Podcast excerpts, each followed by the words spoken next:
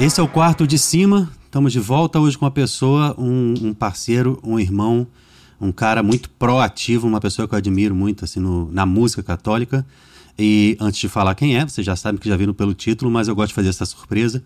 Vamos lembrar que o nosso quarto de cima tem uma parceria com a agência B16, que é uma agência especializada em marketing, design católico para você, católico que quer desenvolver um caminho, uma carreira, quer divulgar o seu trabalho, pode entrar em contato com eles na, no arroba B16 no Instagram ou no agenciab16.com.br e o Labora Store, que é um marketplace tipo Mercado Livre, que também tem mais de 50 parceiros católicos, oferecendo os mais diversos produtos.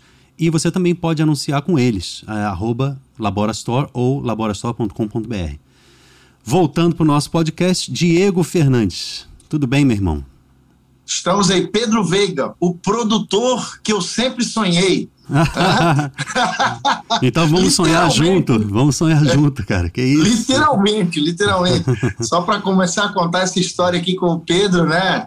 É, há muitos anos aí, eu, quando fui iniciar, eles, eles tinham acabado, acho que nem existia o fábrica, eu estava na gênese ah, do projeto. Bem né? no iníciozinho mesmo do, do, do Fábrica e uh, muito feliz por tudo que aconteceu com vocês, né? E eu sou muito fã do, da Shalom enquanto espiritualidade. Para mim, é uma comunidade de vida que tem a profundidade é, e a maturidade humana, profundidade espiritual, maturidade humana e relacional da comunidade Shalom é uma comunidade que deve ser aplaudida, acompanhada, e mesmo quem não faz parte da obra Sim. pode beber dessa espiritualidade. Então, é assim que eu acompanho e, e o profissionalismo, sou amigo do Will de Fábio, me apoiou em muitos momentos da minha carreira. Uhum. E me fez é, vários convites para o Aleluia, e estou no Aleluia aí já, eu acho que a, pela 12 edição, mesmo as virtuais, eu estou participando também, né, com, com Caramba, a pandemia. É que e foi, nessa, e foi nessas, nesse momento aí que eu encontrei o trabalho do missionário Shalom, revisitado, repaginado, com o Pedro ali no meio, fazendo toda essa, essa, essa ponte de produção. Eu falei, caraca, que isso, irmão, vou lá. e aí e o Pedro, de uma maneira muito, cara, eu estou muito ocupado, eu não consigo, eu não consigo, vamos... É, cara, mas faz aí com o Rafinha e o Rafinha já tinha trabalhado comigo e, e essa parceria está durando até hoje. Pois é, então, pois assim, é. eu, eu achei que foi muito produtivo. até hoje. Eu tô, achei que foi, foi super produtivo a sua parceria com o Rafinha. E, na verdade, eu quando te conheci, eu ouvi o nome de Diego Fernandes, foi lá atrás, 2007, 2008. Não sei se já tinha começado há um bastante tempo antes disso, né? Ou foi mais ou menos essa época. É, foi nessa época, na verdade, em 2006, eu comecei a compor músicas quando eu tinha 14 anos, né? Uhum. Aí depois na Canção Nova eu fui, eu entrei na Canção, fiquei na Canção Nova há oito anos, hum. eu fiquei de 2000 a 2007, Sim. Então, no ano 2000, eu comecei a, a, participar da televisão e tal, compor também algumas músicas. Ali, 2004, 2006, a Eliana Ribeiro grava as músicas, que as minhas músicas, Livre Acesso, Deus Te Vê, uhum. Pra Te Adorar, a música de casamento dela, em 2006. E eu começo no final de 2006 a fazer os primeiros shows. E 2007, eu, Sim. em julho, eu faço o primeiro show, assim, televisionado e tal. É. Foi no PHN, que foi o lançamento do meu primeiro CD produzido pelo Fábio Henriques Uhum. Inclusive é do Rio aí, né? Não, e logo então, depois então, eu acho que eu, quando, eu, quando eu ouvi o nome Diego Fernandes, foi mais ou menos por aí, quando você fez o primeiro DVD, se não me engano. Então, é, deve ter é, sido um já foi depois. 2011. Foi um pouquinho depois, então. 2011. Não, então, então não foi o primeiro DVD. Foi alguma coisa que o Rafinha estava fazendo antes disso. E ele estava lá em casa, eu não sei porquê, é, fazendo alguma coisa que, que ele foi. Eu não sei se estava sem computador, não sei mais qual era, já tem tanto tempo isso. Mas a gente. Eu conheci o Rafinha em 2007 e ele me ligou falando: eu queria que você tocasse na banda Bom Pastor para mim, eu vou não poder fazer alguns shows e tal, e aí gosto muito e tal. E eu comecei uma amizade com ele. Eu já conheci o Rafinha antes, né, em 2004, mas ele começou a, uma amizade comigo por ali. E aí logo depois a gente começou a fazer arranjos juntos, né? E antes de, de, a gente até conhecer o André Cavalcante, o Guga e tal, né? Antes de se unir com, esse, com, com o resto da galera, eu e o Rafinha a gente já fazia algumas coisas. Fez ali uh, CD Semente da Unidade, que você participou com, do Padre Antônio lá do, do Meyer. Né? Muito então, legal. Esse projeto você estava também? É, eu produzi com o Rafinha esse. Os dois, né? O primeiro e o segundo. E aí, pô, muito lindo, assim, foi, foi um marcante para mim, dos seminaristas, né, lá do, do Padre Antônio José. Padre Antônio José é o nome, né? E aí, ele estava fazendo algum trabalho seu que me parecia ser ao vivo, eu gostei da energia, você sempre vem com uma energia muito grande, assim, no, no palco e é, a, a, forma de você ministrar e tal, muito, muito também cheio do Espírito Santo de, de trazer a oração, a ministração para dentro, não era só questão de mostrar a música e esperar que Deus fizesse alguma coisa, tem tem, tem a coisa viva da palavra ali, né? E, então, eu nunca mais esqueci do Diego Fernandes, esse artista forte, mas para mim ainda estava começando. Já tinha começado uns 5 anos, 4 anos antes, sei lá. Mas, uh, e ali, passa um pouquinho depois, você me liga. Alguns anos depois, né? Já tem. Aí eu já já estava no Rio Mar, o pessoal, o André, o, o Guga estavam lá, o Renan e o Rafinha que me apresentou a eles. A gente começou a trabalhar juntos. Você me liga e eu não posso nunca mais me esquecer, porque eu também eu já dei murro na parede depois desse dia que você pergunta se eu, se eu poderia trabalhar. Eu estava fazendo outras três coisas e eu não poderia. Eu ia ser assim, uh, como é que eu vou dizer? Até esqueci a palavra, mas eu ia ser irresponsável se eu dissesse Sim. vamos fazer e eu ia fazer um trabalho que não fosse digno da, do, dos teus, né? Mas e a foi... velocidade era outra também, né? Porque Sim. hoje a gente tem um time assim, faz um single e tal. Antes era, era uma era coisa algo. do projeto inteiro. Então você precisava é. pegar um recorte da, da, da, da, tua produção, do teu tempo de produção e ficar focado naquilo ali, né? É, era, era um álbum de 14 faixas que, que geralmente o artista precisa para o mês seguinte, né? Então, é. era um negócio assim que eu, e eu já estava fazendo outros dois ou três com eles também. E aí eu acho que o Rafinha que conseguia pegar mais arranjo na época, eu, eu acho que foi também providência de Deus. A gente não pode dizer que é acaso nunca, né? Então, é, já existia um contato seu com o Rafinha, já tinha feito coisas, e aí, cara, ele. E eu até lembro que eu falei assim: é, é a mesma galera. Então a qualidade Sim. é igual. Aí você me perguntou, mas e, então qual é a diferença de produzir contigo ou não? Assim, a cabeça do produtor é uma, do outro produtor é outra, né?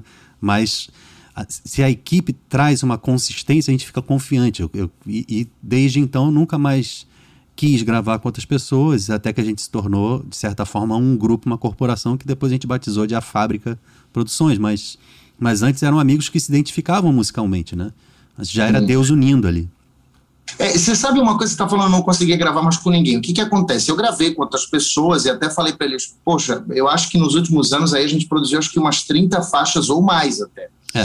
É, e aí eu fiz algumas incursões né, com outros amigos e tal, até para experimentar como é que é. Eu acho que é super saudável. Rafinha, claro, pô, vai lá, irmão. Tá, Imagina, tem que ser mesmo, claro. Tem que e variar. até para dar uma refrescada na cabeça. E aí, o que, que é engraçado, eu fui para um, para outro. Ô, Rafinha, vamos produzir mais uma? Aí voltei, é. produzimos mais uma. E certamente, é, depois dessa, dessa pandemia, desse período, eu quero produzir uma coisa um pouco mais. A gente tem uma faixa a gente tem ainda sete faixas que eu não lancei. Na verdade, mais, porque o projeto, o ano 10 acabou virando ano quase ano quase 13 por conta da pandemia, né? A, a coisa foi passando, o projeto ficou pronto, eu fui. Porque antes a gente fazia o quê? Você pegava um produto, lançava ele inteiro e acabou. O, o que, que o pessoal da Sony orientou? divide em três partes, faça como se fossem projetos audiovisuais diferentes e lance isso daí. Uhum. Só que, meu amigo, para bancar isso no meio da pandemia, ficou complicado. Então a gente é. fez o áudio, aí na hora que eu ia gravar, foi bem no começo da pandemia, a terceira parte em vídeo, os músicos disseram: não, tem uma pandemia, eles não sabem nem o que é a doença, a gente não vai gravar. Então é. deu uma travada. É. Mas então tem muita coisa, inclusive tem uma música muito bonita chamada Shekinah, que eu, que eu fiz, e no meio de uma adoração, assim, no meio da, da oração que a gente gravou também com o pessoal do Fábrica. E é isso, assim, eu acho que essa coisa da qualidade, e, e, não só o lance da qualidade, o que eu gosto é da praticidade, da, da, do profissionalismo e da maneira tranquila de conversar, que me chamou muita atenção tanto do Rafinha quanto do, de todos os outros, né? Ah, o Rafinha é zen, a né? galera, né? a, a, galera de vocês é uma galera, não sei qual é o temperamento, uhum. mas é uma galera que é good vibes only, good vibes ah, only. É, assim, entre a gente, às vezes, dá, a gente fica um pouco Dá mais... uma tretinha. Não, é tipo, eu, eu, acho que o Google é um cara que às vezes fica impaciente, Renan, eu também e tal, mas é, na hora da gente, não, vamos trabalhar, né? Então, zen, mas o Rafinha zen para sempre, assim. Ele é. É good vibes only. Good vibe para sempre. É. Pô, então, como então, é que é legal, é isso, cara? cara e tal, Até aí, a voz pô. dele, assim, já, você já vê que tem uma, né, uma tranquilidade no ser, assim. E, e, durante os anos eu também fui mudando, porque eu, eu sou um cara muito enérgico no palco e também muito enérgico nas minhas relações, né? Uhum. E eu preciso, bati muito cabeça, errei muito na vida e ainda erro, né? Mas assim, nessa eu me for, fui para psicologia, me formei, inclusive eu estou aqui no meu consultório. É. É, a psicologia me ajudou muito a pensar as minhas, as minhas relações, a maneira que eu falo, a maneira que eu peço as coisas, a maneira que eu recebo as críticas. No palco também me ajudou muito, o relacionamento com as bandas. E eu estudei depois também uma pós-graduação em comunicação não violenta. Ah. Então isso me ajudou muito. Então até o, o, o Rafinha lá atrás, eu acho que teve mais trabalho comigo. Então é. agora eu já estou um pouco mais um pouco mais trabalhado, uma versão Sim. um pouco melhor. Não, é, falando em temperamento, eu acho que ele deve ser o fleumático da galera. É. Eu, eu sou de, é, definitivamente melancólico. Você acha que sendo melancólico me atrapalha na produção, no trabalho, na relação com as pessoas? Você sabe que uh, eu posso até ler um trecho do Aristóteles sobre melancolia para você. Uhum. Olha aí. Vai, diz aí. É, e, uma, e uma coisa interessante, a melancolia, ela era, na época da filosofia antiga, é meio que ela é a, é a, é a avó, poderíamos dizer, do, da, da hum. depressão. É. Mas não era uma, não era a depressão. Melancolia não é, não é o que é a depressão. O, o, o, a maneira sistemática e sintomática que é a depressão. Porém, uhum. é interessante a gente pensar que um Aristóteles pega e glamoriza literalmente a melancolia. É muito interessante. No problema 30, no livro Problema 30, ele diz o seguinte, ó. Todos os homens que foram todos os homens que foram excepcionais no que concerne a filosofia, política, poesia, artes, aparecem como melancólicos. Caramba. a ponto de serem tomados pelas enfermidades oriundas da bile negra. E entre os heróis, muitos outros parecem sofrer o mesmo patos entre esses. Entre os mais recentes, aí ele vai citando Empédocles, Platão, Sócrates e muitos outros ilustres, e ainda a maior parte deles dos que se ocupam da poesia. Então existia na melancolia uma coisa assim de. Hoje, na verdade, é exatamente o contrário. Né? Você coloca uma foto sua chorando, o pessoal vai dizer: você é louco, cara, o que, que aconteceu é. com você? Antes, o cara que era dado às coisas interiores, ao é. pensamento, mais introspectivo, ele era literalmente ovacionado, celebrado, né, festejado pelos outros, dizendo, pô, esse cara é um cara das artes, da poesia, da filosofia. Até gostei agora de ser melancólico depois desse trecho aí, né? comparado a Platão, não, maravilhoso, né? Mas hoje a gente está num ritmo de, de vender, vender rápido, falar rápido, coisas assim, tem que ser muito mais extrovertido, a gente se força, né? A, a, a ser sempre atraente, interessante, criativo, né? Então, é, e principalmente na pandemia que a gente agora tem que viver online, né? Então é diferente, mais rápido ainda, mais intenso. Né? Eu, você tem quantos anos? 41 agora. Eu tenho 39, acabei de fazer agora dia 1 de junho. Cara, eu, você falando disso, eu lembrei de algumas coisas, né? Eu, a nossa geração não é uma geração, nós não somos nativos digitais, né? Não. É. A gente, a, a internet nasceu aí em, em 90, 91, e depois as coisas foram se organizando e os aplicativos, os vídeos que antes, antes era de uma hora e tal, é. tem algumas coisas de uma hora lá e tal, enfim, mas os conteúdos foram ficando cada vez menores e até as músicas, né? Uhum. As músicas antes eram, eu lembro da, da música radiofônica, era música de 3 minutos e 30. Hoje tem música de 2, tem música de 1, um, tem música de 1,5. Um e meio. A, a, música começa já no refrão, assim, para poder é. já não, não perder o, o, o ouvinte, né? E internet a pro Brasil né? começou perto do anos 2000, assim, internet no Brasil começou a funcionar em 2000 mesmo. Né? Antes disso a gente sabia que existia, mas não usava para nada, usava só SMS, pager, essas coisas antes, né? Então... É, e eu sou um pouco. É, tem, ao mesmo tempo que eu sei da necessidade, eu trabalho, tenho o, o, projeto Ser Músico Católico, que é um curso de formação humana, espiritual, profissional, mas fala muito de marketing, de carreira, uhum. fala disso tudo, e eu sei que por conta disso eu também tenho que dar um exemplo de um, de um cara que está ali presente o tempo inteiro. Mas, ao mesmo tempo, a, essa história do exemplo passa por uma coisa da, da humanidade. Eu acho que a gente pode e deve também cara, se eu não tô afim de fazer esse story, se eu não tô, eu não tô bem para, não vai, cara, sabe? Porque é. às vezes a pessoa começa a se forçar é. demais e é, lá, é, isso que eu, eu tenho falado com o André, até um parêntese, que assim, a gente fica nessa coisa, por exemplo, Gary Vee, que é um cara do marketing, posta conteúdo, posta conteúdo todo dia, porque assim você vai conseguir ser ouvido. eu já estou começando a achar que a gente está numa fase que tem muito lixo eletrônico. Muito lixo de conteúdo que aí as pessoas, cara, não é muita, não quero mais ver não. Então eu tenho, eu tenho até dito para André, cara, faz bem, mesmo que seja uma coisa no mês só. Faz direito o teu negócio, porque você vai ser, o teu legado vai ser construído a partir disso. Não é de É, né? e a, a, história do YouTube, que é um tipo de, de comunicação. Tem os stories que ele vai e sai fora, mas essa, os conteúdos eles começam a ficar, né? O conteúdo, o, o YouTube como uma biblioteca e outros, né? A gente vê vídeos lá de oito anos atrás, de situações, enfim, acaba virando uma coletânea. Com a história dos aplicativos de música também que a, o, o, acervo vai crescendo cada vez mais. A produção a gente achou que com a, a derrocada dos CDs ia diminuir, pelo contrário, as pessoas estão produzindo muito mais. Se antes você fazia um CD, eu lembro do Eugênio Jorge que produzia, eu acho que ele ainda está nessa vibe ainda, é. um CD a cada cinco anos uhum. e fazia show durante a carreira Sim. do cara. Um outro, o próprio Nelson Correia, os é. caras mais, mais antigos, não produziam tanto. Vamos pegar uma que você trabalha e é uma, uma amiga nossa, a Sueli. Como uhum. é que eram os CDs antes? Nos últimos cinco anos ela lançou quantos projetos? 2015, se eu não me engano. Aí depois lançou menor, algum menor dentro da comunidade, assim, com a produção que eu já não fui eu, alguma outra coisa, mas eu acho que o álbum dela oficial ficou 2015 mesmo. É, mas ela tem lançado algumas coisas. Talvez tem se lançado. pegar a carreira inteira, não, ela lançou lançado. nos últimos 10 anos muito mais do que nos últimos 20, talvez. Não, é isso que eu, eu, é isso que eu estou dizendo. Lança uma série de outras coisas e agora as atividades estão migrando para não álbuns mais, né? Então, a gente vê que tem singles, que tem acústicos, que tem shows que são gravados e lançados como de, de forma organizada, né, oficial. Então esse conceito, né, do CD, eu não gosto nem de chamar de CD mais, porque já fica uma coisa que já soa antiquada, né? Então, fazer um CD. É álbum, faz né? não, faz o seguinte, irmão. É, grava um single e lança um bom clipe com esse dinheiro que você está separado para fazer o teu CD, porque você vai ter algo que perdure mais. E é, uma e é importante maior, também a questão do impulsionamento, né? Que é. antes o pessoal só, você só jogava e acabou mas entenda que antes o universo de músicos católicos eram, sei lá, uns 30, 50, hoje é quase mil. Nossa, né? é completamente diferente, né? Então, existe... É, mas assim, cara, eu vou te falar, quando você tem uma boa música, você sabe disso. Não adianta eu pegar e vamos produzir uma coisa junto, vamos.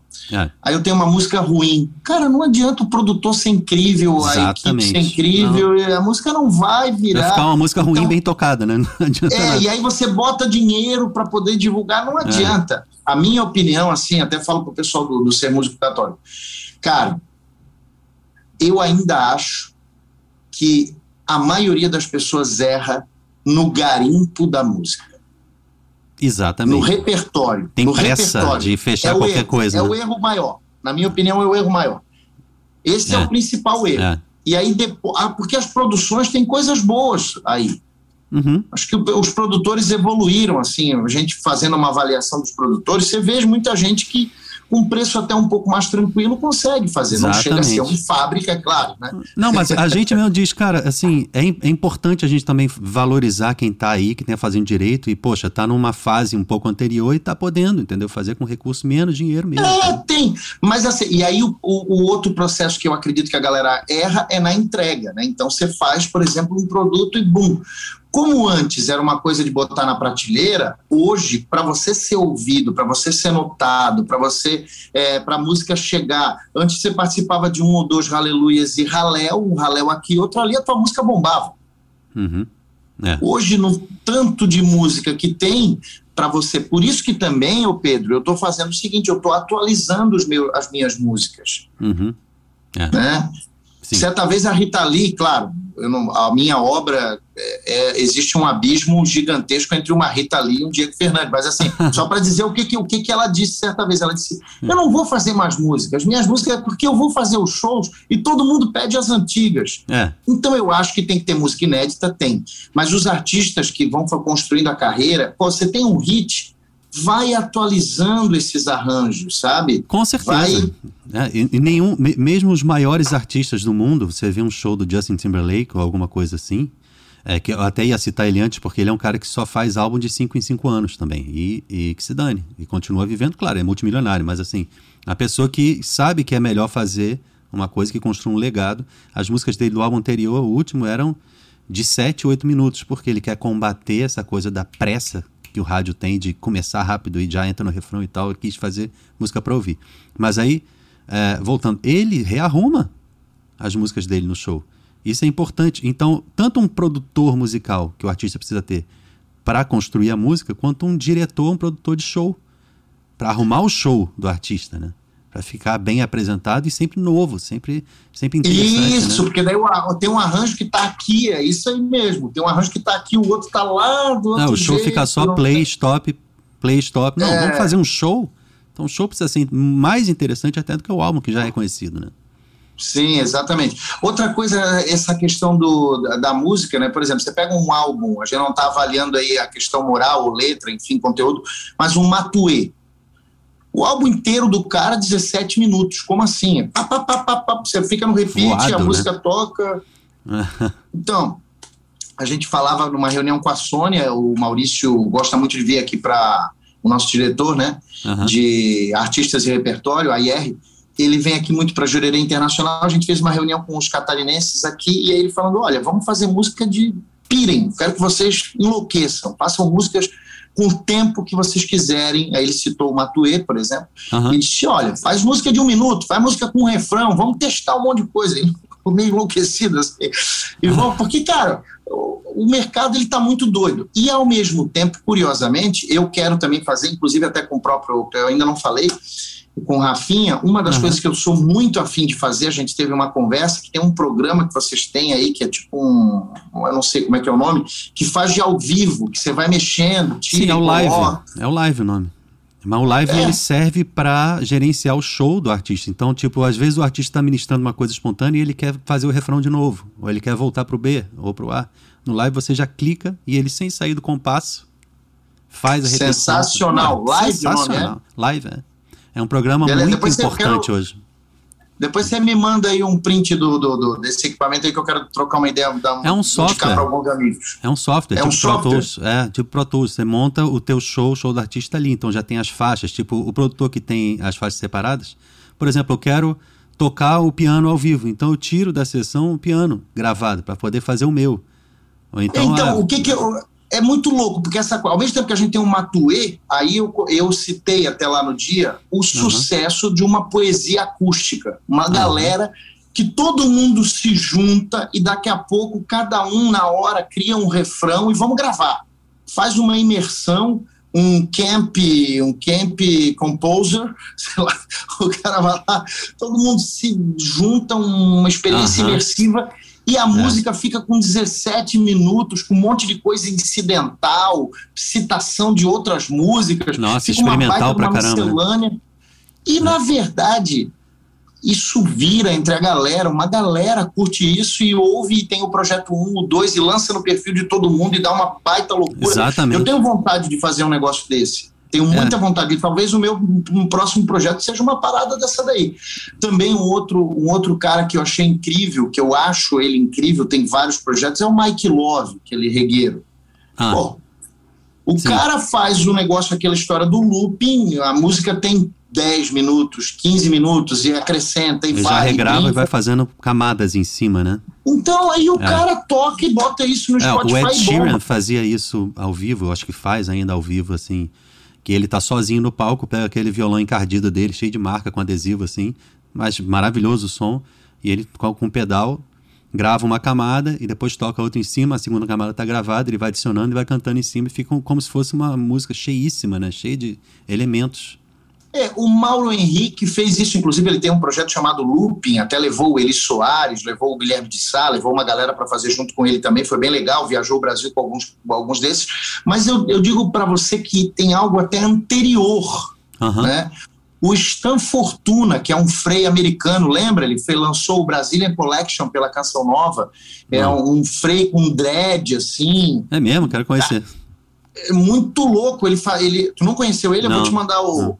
Ele toca baixo, mas toca muito. E ele ah. fazia o looping no baixo. Depois ele fazia o looping vocal. Everybody go to suffer. Ele manda um hip hop muito Caramba. louco. Ele joga basquete lá no Brooks. Ele é um cara que tem uma inserção pastoral muito massa, fez várias pregações da Canção Nova, eu participava lá na época do Revolução Jesus, oh, do maneiro, Ponto Bom, a gente entrevistou ele também. Então é um cara incrível e ele já fazia essa história do looping lá atrás. Isso aí devia ser 2006, 2007 também. Legal, legal. Ele já fazia. Inclusive tem uma curiosidade dele que o sabe o Marcelinho Soares que toca baixo que tocou no toca o Padre Fábio de Mello, tocou sim. com muita gente aí famosa também. É, o Marcelo tocou no Vida Reluz. Ele fez a ponte do Arthur Maia hum. com o Stan Fortuna. Os dois to eh, Nossa, então monstruoso. No... Não, o cara é monstruoso. O Arthur Maia ficou de cara. Eles foram fazer um show, se não me falha a memória, Maria Bethânia, lá em ah. Nova York. Os dois juntos? E o Arthur Maia pirou. Pirou com, com esse padre, e o padre fazendo, mas é um baita som mesmo, não, é? E tipo... o Arthur Maia é o rei, né? É um dos maiores do mundo, né? Exatamente, é. Era, né, saudoso né, Arthur Maia, é. Saudoso Arthur Maia. Exatamente. Essa coisa de música de ouvir, é, eu lembro que no começo, quando comecei a trabalhar com, com o Edio Fábio e tal, é, era uma época que a música católica, não só o Shalom, né, mas é, existia uma pressa e uma urgência de fazer músicas que funcionem no palco.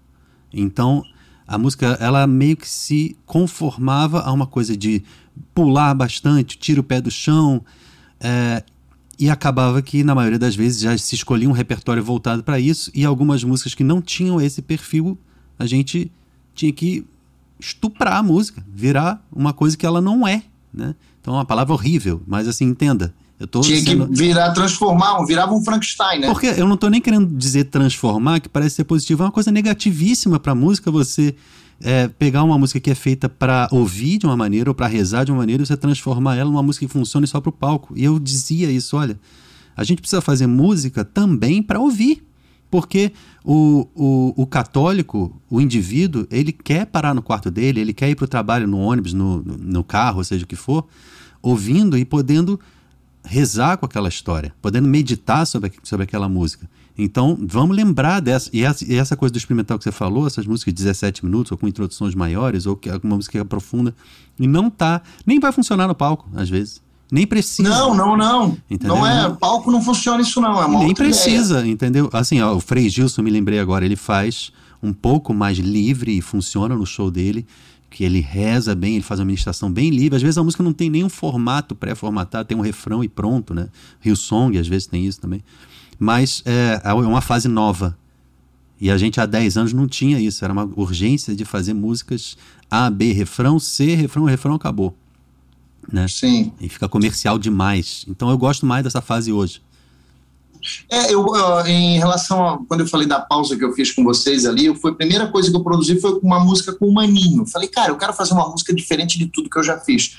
E, e eu tinha uma música que foi a seguinte: eu estava andando ali na praia de Ipanema, num, num, num momento, uhum. e me veio, eu estava rezando o terço ali. E aí, é, você está ali em Ipanema, é. rezando terço, Ipanema e Nada graça. Melhor. Nossa, Ave Maria cheia de graça, olha que coisa mais linda, mas cheia de graça. Aí eu peguei e fiz, e fiz isso aqui. Olha, menina, que coisa mais linda. A tua beleza não passa, só fica. Ela me traz o céu de presente pra mim. Quando eu te conheci, eu não pude esconder o que o meu rosto revelava. Calma na escuridão, luz na neblina à beira da estrada. Bati meu coração num descompasso lento, só para esperar o teu momento de pura perfeição. Quando digo teu nome, Maria. Sensacional. Né? Só revela no final quem é. Menina de Nazaré. Quer dizer, na hora me veio a ideia que Maria ela era cheia de graça. Uhum. Depois, é claro, o, o Maninho, com toda é, esperteza, com toda expertise dele, mais do que isso, né? E questão harmônica, a gente mudou algumas coisas, letra também. Então, eu acho que foi uma música que eu fiz, coloquei lá, depois peguei um cara lá o, a, o, me fugiu o nome do artista, poxa, me perdoe. é, um artista plástico lá de, de Belém do Pará, que ele ouviu a música e ele pintou um quadro ao ouvir a música e a gente fez o lyric vídeo a partir disso. Aí eu te pergunto, essa música uhum. é uma música que vai tocar no Círio de Nazaré? Pouco provável. É, é, Ela vai é. tocar na procissão do Círio? Pouco provável. No, Quase impossível. Na rádio né? já tocou. Hum. Opa, recebeu uma ligação aí. Aí, fechou. Na rádio, eu esqueci de, de tirar o. Não, sempre acontece, nem se preocupa. então, assim, é, eu acredito que essa música é uma música que eu fiz nessa liberdade. Pô. A música ela existe, muita gente se sentiu tocada, amou mais Nossa Senhora, percebeu essa coisa de quanto ela é cheia de graça. Né? Então, ah, é, acho que é E o Maninha é um, dos, é um dos grandes, né? Da nossa música. Tem, tem uma contribuição, um legado assim, inegável e eu acho que nós que viemos depois precisamos olhar do Maninho para trás. Ele também é o mais recente, mas a gente tem o Padre Zezinho e assim por diante. Que a música católica não, não existiria como é, né, sem eles. Então, a, às vezes o, o jovem tem uma tendência de olhar para trás e falar: ah, esse pessoal não sabia fazer música. Imagina, o Padre Zezinho era um inovador de sua época, que já tinha referências da, da música secular americana e sabia tirar o que era bom e aplicar. Né? O, o padre Joãozinho também e, e, e, tantos outros que vieram nessa, nessa época. Então a gente que fica olhando para si e dizendo, não, eu, eu sou o inovador da história. Eu já tive as minhas épocas de pensar isso. Mas, poxa, a importância de, desse pessoal é, é, é inestimável e indiscutível, né? Agora, eu Queria perguntar para você o seguinte: teu, você, como psicólogo, com certeza isso te ajuda muito a, a ser uma pessoa que fala melhor nas tuas apresentações, nos teus shows. E eu estava vendo um pouco do teu conteúdo do Instagram.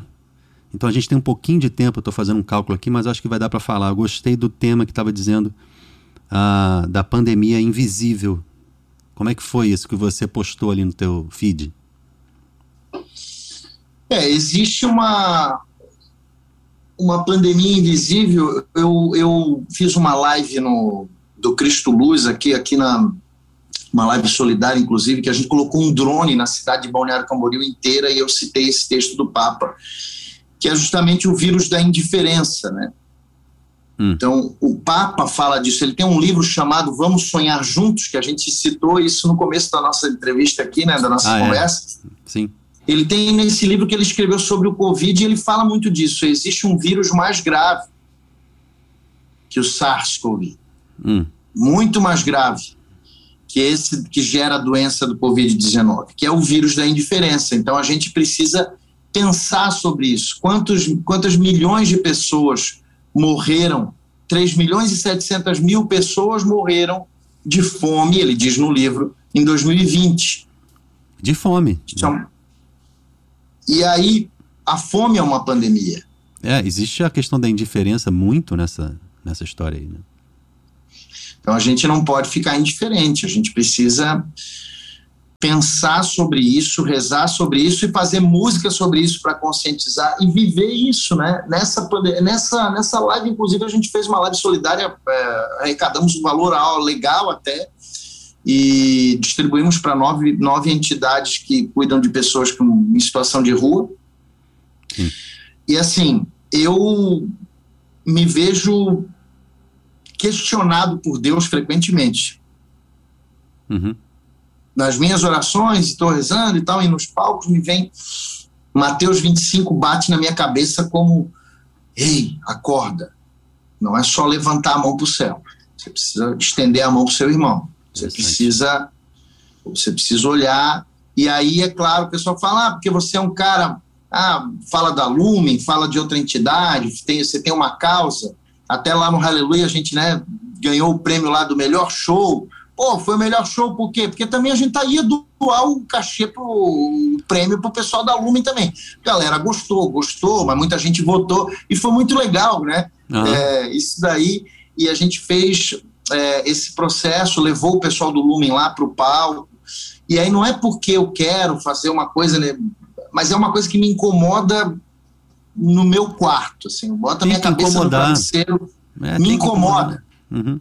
É. tem que incomodar e a gente tem que lembrar também, né, falando da pandemia, na nossa responsabilidade, porque afeta a vida dos outros. Eu acho que a gente não tem que ficar na paranoia, né? Mas, é, principalmente nessa época, até os moradores de rua têm menos acesso, menos esmola, menos ajuda, né? fora a exposição às doenças. Mas é, a gente precisa contribuir para que a pandemia passe. Na missa hoje cedo, o padre falou: vamos pedir a intercessão de Nossa Senhora porque para pedir para essa pandemia passar, porque está prejudicando muita gente. E isso me leva a lembrar do outro tópico que você pôs no, no Instagram, para a gente terminar. Depressão não é falta de Deus. Acho que uma coisa liga a outra, porque acho que na pandemia a gente fica uh, mais parado e aí quimicamente a gente fica mais suscetível a se deprimir, porque falta o trabalho, porque falta o dinheiro, e a gente uh, não faz mais as atividades que fazia antes e fica um pouco mais é, recluso, entristecido, que leva à depressão. O que, que você pode falar sobre isso? É, primeiro que uh, muita gente fala, né? Você não pega alguém que quebrou a perna e diz assim: você quebrou a perna? Vai engessar, não. Engessa, não. Vamos fazer o seguinte: vamos andar no shopping agora, que essa tua perna, na andada no shopping, você vai começando a andar, vai ficar bem. Vamos na caminhar na praia. Vai... Caminhada na praia. Ó, é. corridinha, vamos um cardio que você vai, essa tua perna quebrada vai melhorar. É, é aquela expressão que que americana, walk it off, né? Walk it off, você anda para superar, né? Sabe, faz o seguinte, você quebrou a perna? Não, engessa não. Você quebrou a perna porque você não acredita em Deus, que você não está caminhando com Deus. Você não está caminhando com Deus, você quebrou a perna por isso. Hum. Por isso que você quebrou a perna. Uhum. Não, não engessa, engessa não. Nós vamos fazer assim, além de ir no shopping, vocês vão para academia, porque a academia é uma coisa maravilhosa, porque daí o músculo ele vai e esse músculo ele vai te ajudar. Bom, é meio louco pensar alguém falar isso. Não uhum. fala, ninguém fala. O pessoal fala, cara, você é louco, vai engessar isso, você vai fumar essa fratura aí, tu vai ficar deslocado, vamos agora para o hospital. Quando falta serotonina no cérebro, Sim. a pessoa fica em depressão. É. Serotonina é um neurotransmissor que vai lá para o neurônio e comunica o hormônio do prazer. Quando tem muito estresse, noradrenalina, cortisol, enfim, tem, tem outros aí. É. Né? Tanto a questão do, da ansiedade quanto a questão da depressão. E aí a gente vai no dentista quando dói o dente, ingessa a perna quando está é. tá com a perna quebrada, mas a gente ainda tem o que o Conselho Federal de Psiquiatria e Psicologia chamou de psicofobia. Psicofobia. Um preconceito. É. Meu avô um tinha. Preconceito com quem está sofrendo alguma questão no cérebro. Uhum. É uma reação neuroquímica ali. Pode ser alguma causa externa, uma perda, é, uma separação, um evento traumático, mas pode ser alguma coisa endógena dentro da gente que não tem nenhuma causa específica. É uma questão orgânica e santos, profetas, textos bíblicos, santos que pediram para morrer. Ou seja, quem é que pede para morrer? Quem está com depressão. Não está escrito depressão ali. É. Então, esse desejo de suicídio, desejo de morte, e aí a pessoa não é acolhida, ao invés de ser acolhida, porque a pessoa não é que ela não tem vontade de rezar e é preguiçosa para rezar. Ela não tem vontade de fazer sexo, ela não tem vontade de rezar. Ela come demais ou, ou, come de menos, ela dorme demais ou dorme de menos. Toda a vida da pessoa tá. Então a depressão, ela não é falta de Deus, ela é uma doença e assim como qualquer outra, ela precisa ser tratada. Quebrou a perna, vai engessar. Deu um problema na garganta, vai lá no otorrino. Sim. Deu um problema no dente, vai no dentista Deu um é. problema no cérebro, no sentido de que está faltando alguma coisa, algum hormônio, ou você não está muito bem, vai lá no é. psicólogo, ele pode te encaminhar para o psiquiatra para tomar uma medicação, mas também pro, o psicólogo ele vai te ajudar a é. pensar sobre aquilo. Não, é, é ne, nenhuma medicação, tratar, né? nenhuma medicação supera o, a terapia da palavra. Você não pode só pegar e tomar um remédio porque você não resolveu os teus problemas. Então eles vão continuar ali, né? Vai ter que tomar o remédio o resto da vida. Então a terapia da palavra é o caminho para você nem precisar mais do remédio. Pode existir uma fase, e todo psiquiatra vai dizer isso. Né? A gente precisa, daqui a um tempo, desmamar esse teu remédio. E para isso você precisa de um caminho de, de autoentendimento, de cura, de perdão. de Então você precisa da terapia da palavra para isso. Né? E uh, o que eu ia falar antes, que era interessante, uh, não existe, é um desequilíbrio químico. Então, se é um desequilíbrio químico, não adianta você só né, resolver não, numa Ave Maria, Deus é o Senhor da existência, era isso que eu ia falar. Deus é o Senhor da existência. Então ele é o, a, quem proveu a humanidade, a natureza, os recursos, os medicamentos, os profissionais. Então você tem que entender que a providência de Deus, é saber que existe um profissional, existe um caminho de tratamento de cura aí. É, isso. É. Diego, chegamos na hora, tanto para você quanto para mim. Você tem uma live daqui a pouco. E eu tenho uma pessoa batendo na minha porta aqui atrás. Tem que pegar também minha filha agora no colégio. Obrigado. Eu acho que a gente é, pode, se você quiser, vamos fazer mais uma em breve. Vamos! Porque tem muito papo bom para fazer aí. E gostei muito da, dessa nossa conversa, cara. Obrigado pela tua disposição e amizade. Valeu, e vamos fazer uma no Ser Músico Católico ali ao vivo também, para a gente poder falar. Eu acho Bora. que vai ser muito legal as pessoas entenderem o processo de produção de uma música, a gente pegar desde a gênese ali, da escolha do repertório, falar sobre isso, diferença de produção e tudo, é. o processo de vocês, acho que vai ser bem legal. Não, isso eu já aceitei. Tô só aguardando aí a data. Mas valeu, meu irmão. Obrigadão.